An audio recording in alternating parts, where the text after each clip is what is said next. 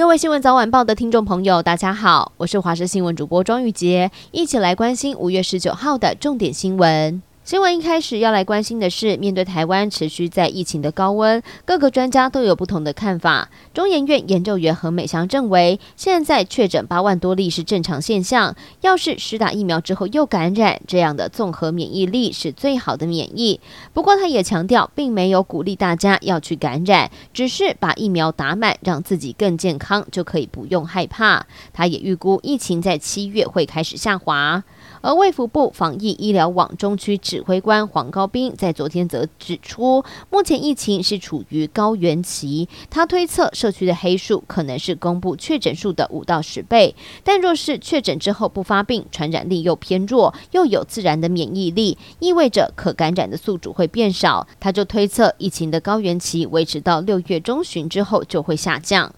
而台大儿童医院主治医师李冰颖则表示，台湾的疫情数字就像是蚯蚓一样缓步的爬升，未来也会缓慢的下降。虽然说能够保留医疗量能，但是也有可能会让疫情的时间拉长，所以推估要到九月才有可能会趋缓。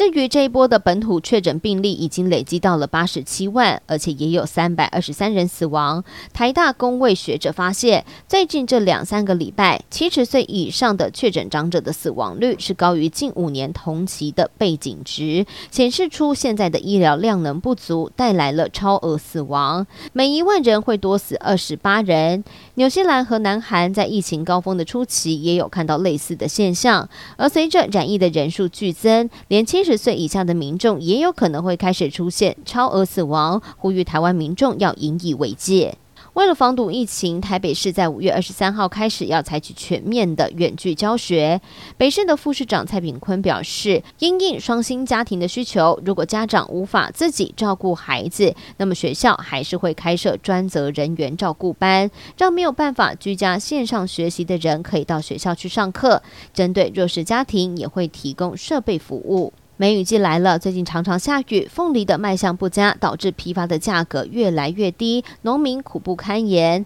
来到了凤梨田，几乎整片有三分之二都泡烂了，就算勉强的采收，也只能够当成加工食品来处理。批发的价格甚至从四十元跌到了三十元。农民希望政府能够多开拓外销的市场，别让他们的心血白费。至于国际间的疫情，北韩最近爆发了新冠病毒的疫情，外媒消息指。指出，到昨天为止是已经累积超过了一百九十七点八万人出现了发烧的症状。目前当局正在紧急的生产退烧药、还有止痛药以及医疗用品。官媒甚至还鼓励没有经过证实的家庭疗法。但是考虑到北韩的医疗资源严重不足，目前也只有通报发烧而非确诊。预估实际的疫情数据恐怕远远超过官方所公布的数字。最后带您关心天气的消息。今天受到南方云系北移的影响，东半部恒春半岛还是会有明显的降雨，一整天都会有不定时的降雨或雷雨，甚至出现局部大雨。南台湾地区还有其他的山区也要注意会有阵雨的发生，而中部以北地区则是云量比较多。至于温度方面，今天清晨高温比昨天高一点点，大约低温是在二十一到二十三度。白天因为多云，所以高温往下掉，但是整体偏舒适。西半部的高温大约在二十八、二十九度，东半部则是在二十五、二十六度。